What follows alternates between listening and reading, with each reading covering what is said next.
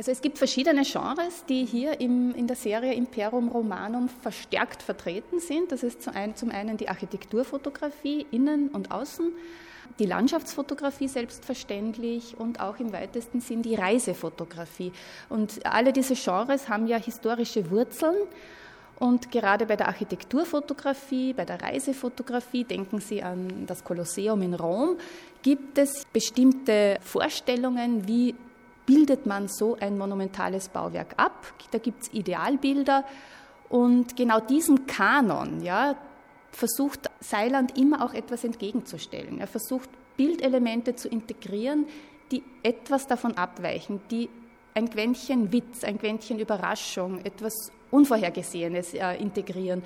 Und genau das macht eigentlich auch den künstlerischen Wert der Serie aus. Das Bizarre, das Absurde, das Überraschende, das Ironische ist auf jeden Fall immer wieder auch stark vertreten in seinen Bildkonzeptionen. Auch eben die Konfrontation zwischen modernem Leben und der Antike oder, oder äh, den Bauwerken, die noch vorhanden sind von der Antike, da konterkariert er wirklich Idealvorstellungen dieser Zeit. Wir haben von der Antike immer die Vorstellung, das ist alles weiß, das ist alles klassisch, das ist alles rein und erhaben.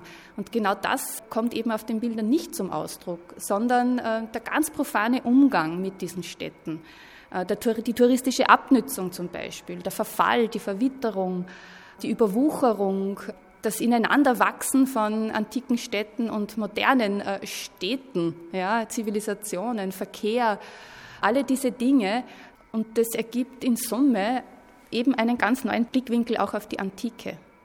Der Fotokünstler Alfred Seiland auf den Spuren der römischen Antike, wie die Kuratorin der aktuellen Ausstellung in der Landesgalerie Linz, Gabriele Hofer-Hagenauer, erklärt. Landesgalerie On Air berichtet heute über Imperium Romanum, jene Schau, für die Alfred Seiland mittlerweile 37 Länder bereist hat. Hallo und herzlich willkommen. Die Ausstellung ermöglicht also eine fotografische Reise weit über den europäischen Kontinent hinaus. Also Alfred Seiland recherchiert sehr intensiv im Vorfeld seiner künstlerischen Arbeit. Er überlegt sich genau, welche Orte, welche Sujets kommen in Frage, macht historische Forschungen auch in Zusammenarbeit mit Kunsthistorikern, Archäologen und bereist eigentlich den ganzen Mittelmeerraum und darüber hinaus und Sie werden sehen, die Ausstellung ist auch wie eine Reiseroute aufgebaut. Von Rom ausgehend, Rom war ja das Zentrum des römisch-antiken Reichs, eigentlich der antiken Welt damals, muss man sagen. Also von Rom ausgehend geht die Reise über Italien, wieder in den Norden hinauf, nach Österreich, Ungarn, über den Balkan bis runter Griechenland, Türkei, Nahe Osten. Dann geht es weiter Nordafrika, wieder hinauf Portugal, Spanien, wieder Mitteleuropa, Deutschland, Benelux-Staaten, Großbritannien. Man glaubt ja nicht, die Römer waren auch in Großbritannien. Und, aber auch über den Atlantik hinaus äh, in die USA. Die Römer waren natürlich nie in den USA, selbstverständlich. Aber das Interessante an, an Seilands Arbeit ist ja auch, dass er nicht nur die baulichen und landschaftlichen Spuren, also die Ausgrabungsstätten und Bauwerke, die es noch gibt, aus der Antike fotografiert, sondern auch Neuinterpretationen. Also wie ist unser Blick auf die Antike umgelegt in die Jetztzeit? Und Sie wissen, in Las Vegas gibt es ein großes Caesars Palace Hotel und ein Casino, das ganz im Stil sozusagen der Antike errichtet wurde. Und sehr schön sind eben diese Zeitsprünge, die man in der Ausstellung sehen kann, die das Ganze sehr lebendig machen. Über die Reiseroute sprach auch der Künstler Alfred Seiland. Imperium Romanum ist mit Sicherheit so groß. Aber da habe ich mir jetzt noch zwei Jahre gegeben und dann muss es zu Ende sein. Das ist natürlich auch ein Projekt. Meine anderen Projekte waren hauptsächlich rein fotografisch, dokumentarisch ausgelegt. Das ist etwas ganz anderes. Und vor allem auch aus dem Grund, weil ich im Rahmen der Arbeit an diesem Projekt so viel selbst gelernt habe, dass ich vorher gar nie gedacht habe deswegen es auch immer wieder interessanter geworden ist, weil ich auch immer wieder vom normalen Weg abgewichen bin und andere Sachen gemacht habe. Wie zum Beispiel war ich jetzt zum Schluss und da werde ich nächste Woche wieder hinfahren im Iran. Und ich hatte ursprünglich immer vor, den Irak und den Iran auch noch in mein Projekt zu integrieren. Wobei das natürlich auch immer eine Kostenfrage ist, weil in der Zwischenzeit ist das natürlich schon durch die ganzen Reisen und ich, in der Ausstellung sind jetzt 37 Länder vertreten. Und in vielen Ländern war ich mehrfach, also nicht nur einmal. Es sind noch circa fünf bis sechs Länder übrig geblieben. Eine Reise also, die noch nicht zu Ende ist. Jede Reise nach Syrien, nach Rumänien oder auch Bulgarien bedeutete aber viel Rechercheaufwand. Alfred Seiland äh, plant sehr genau seine Reisen zu den Locations, die er fotografieren möchte. Und er lässt sich auch nur schwer abhalten davon, auch wenn bürokratische oder staatliche oder polizeiliche da Hemmschwellen existieren. Er versucht es mit Beharrlichkeit zu überwinden. Und natürlich sind auch die Orte, die er fotografiert, oft nicht öffentlich zugänglich und auch nur ja, mit Hilfe von einem bürokratischen Weg im Vorfeld überhaupt äh, erst zu fotografieren.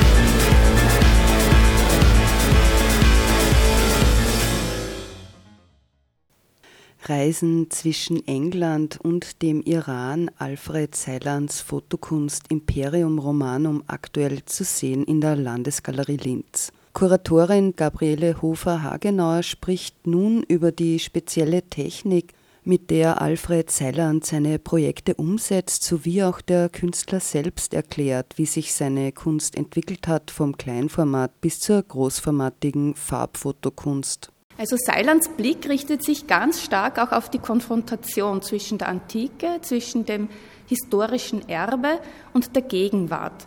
Er untersucht, wie geht der Mensch der Jetztzeit mit den antiken Städten um. Das ist manchmal äh, sehr museal, das ist manchmal sehr äh, wertschätzend, das ist gleichzeitig aber auch touristisch geprägt, ökonomisch geprägt oder im schlimmsten Fall eben gibt es gar keine Auseinandersetzung damit. Ja? Gibt es ein selbstverständliches zeitgenössisches Leben im antiken Umfeld sozusagen. Und in den Fotografien, eigentlich in jeder Fotografie, gibt es so Momente, die einen schmunzeln lassen zum Teil, ja, oder nachdenklich machen zum Teil, weil eben Zeitsprünge innerhalb einer Fotografie eingearbeitet sind, die den Bezug zwischen Antike oder die Konfrontation zwischen Antike und Jetztzeit so stark verdeutlichen. Alfred Seiland ist einer dokumentarischen fotografischen Haltung verpflichtet. Er fotografiert eigentlich immer schon und auch heute noch mit analogem Bildmaterial. Und er nimmt absolut keine Eingriffe in die abzubildende Wirklichkeit vor. Das heißt, er inszeniert nicht, er arrangiert nicht vor der Kamera, er wartet vielmehr auf den günstigen oder richtigen Zeitpunkt. Das bedarf manchmal Geduld, ganz sicher einer gewissen Beharrlichkeit, aber er versucht sozusagen das Vorhandene für seine Bildkonzeptionen äh, zum richtigen Zeitpunkt äh, nutzbar zu machen. Alfred Seiland ist ein Pionier der künstlerischen Farbfotografie. Er hat Anfang der 80er Jahre begonnen, autodidaktisch zu arbeiten und hat von Beginn an in Farbe gearbeitet. Das war im Kunstbereich äh, zu jener Zeit nicht selbstverständlich, denn ähm, Fotografie, künstlerische Fotografie war bis zu den 70er Jahren immer Schwarz-Weiß-Fotografie. Die Farbfotografie war schrill, war billig, war sozusagen der Werbung vorbehalten. Und da hat sich ein Paradigmenwechsel dann ergeben, Anfang der 80er Jahre, ausgehend von Amerika.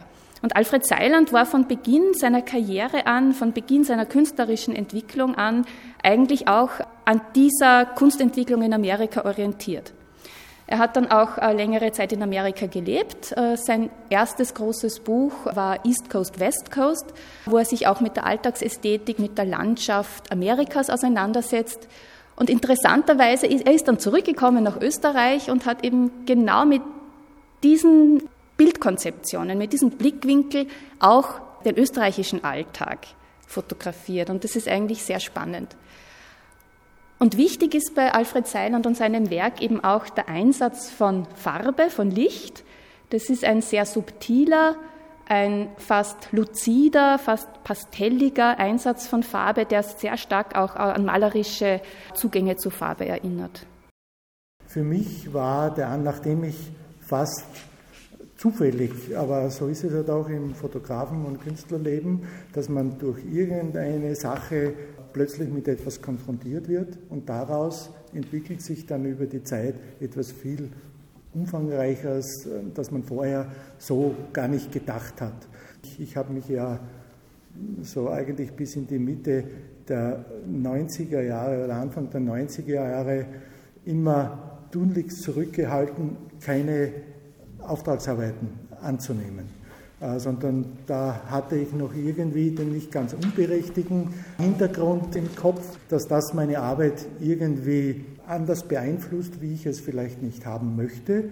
Ich habe dann sehr lange Auftragsarbeiten durchgeführt und nebenbei immer frei fotografiert.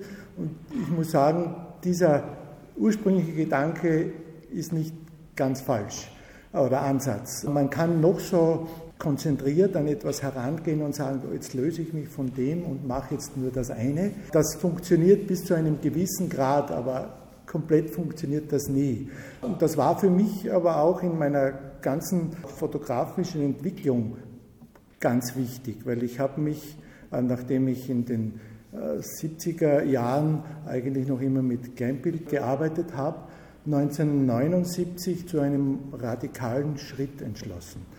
Ich wollte nur mehr mit der Großbildkamera, also 4x5 Inch, fotografieren. Das mache ich bis heute. Ich habe noch nie mit einer anderen Kamera fotografiert. Nur mit Farbfilm, also Farbnegativfilm. Nur mit einem Objektiv, dem Normalobjektiv. Unabhängig, ob ich in der Nacht bei Kunstlicht, zum Mittag bei hochstehender Sonne, immer nur mit dem gleichen Film ohne jede Korrektur. Ich wollte mich dadurch freimachen von jeder technischen Beeinflussung, weil ich das auch immer wieder in Workshops und so weiter gesehen habe, die ich gegeben habe, dass vor allem natürlich auch Amateure, die sehr engagiert in der Fotografie unterwegs sind, in ihrem Kamerakoffer zehn Objektive haben und zwei Kameragehäuse und in dem Moment, wo sie ein Bild sehen, nicht wissen, was soll ich jetzt wie tun? Oder erst dann entscheiden müssen, ich nehme das und das. Wenn ich von vornherein nur ein Objektiv habe und das schaut so ähnlich, wie ich schaue, dann ist es einfacher. Für mich war auch die Wahl des Formates, ich habe schon seit den Anfängen immer meine Bilder bis zu einer bestimmten Größe, wie es möglich war, selbst in der Dunkelkammer verarbeitet. Weil auch der Einfachheit halber, nachdem es sehr oft so war, dass meine Bilder in sehr komplexen Lichtsituationen entstehen.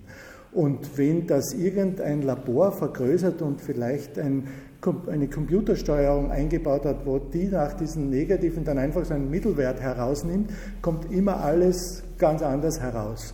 Ich habe eine Stimmung meistens im Kopf gehabt oder mit einer Situation, die ich natürlich weil ich mich im Vorfeld intensiv mit der ganzen Arbeit auseinandergesetzt habe, mit diesem Motiv, genau gespeichert habe. Warum das so ist, weil ich wusste, genau auf diesen Moment habe ich gewartet und den konnte ich auch rezipieren. Und weil ich das ja auch selbst verarbeitet habe, war es auch egal, ob ich diesen Film, der da in der Kamera war, mit einem Kunstlicht, bei Kunstlicht, bei grellem Tageslicht äh, belichtet habe. Ich musste nur auf die Sensibilisierung des Films Rücksicht nehmen, aber diese unterschiedlichen Filter, die man normalerweise beim Objektiv vorschalten muss, um eine andere Lichtquelle zu korrigieren, das wollte ich alles weglassen.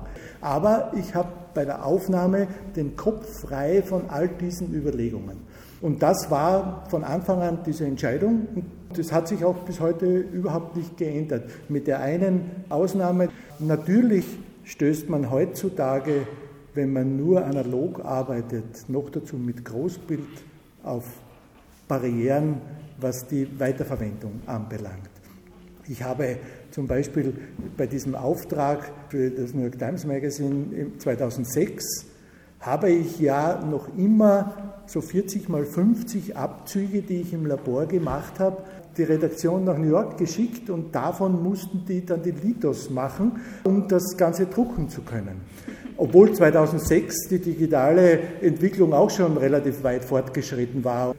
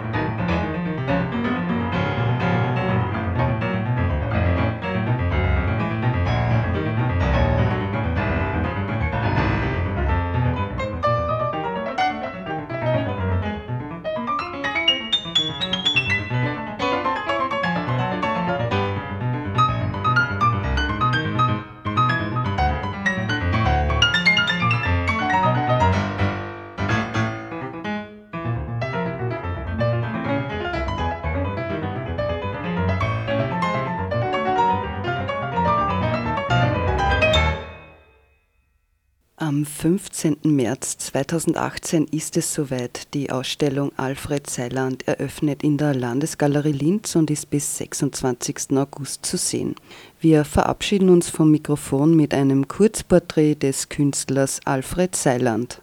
Der Künstler ist 1952 äh, geboren, äh, er ist Steirer, er ist in Leoben zu Hause und hat zunächst Maschinenbauingenieur gelernt und hat sich aus eigenem Impetus heraus für die Fotografie entschieden, hat sich autodidaktisch gebildet und ist dann sehr früh eben in Amerika, hat er Kontakt geschlossen zur Galerienszene dort und hat sozusagen seine Karriere von Beginn an auch international ausgelegt.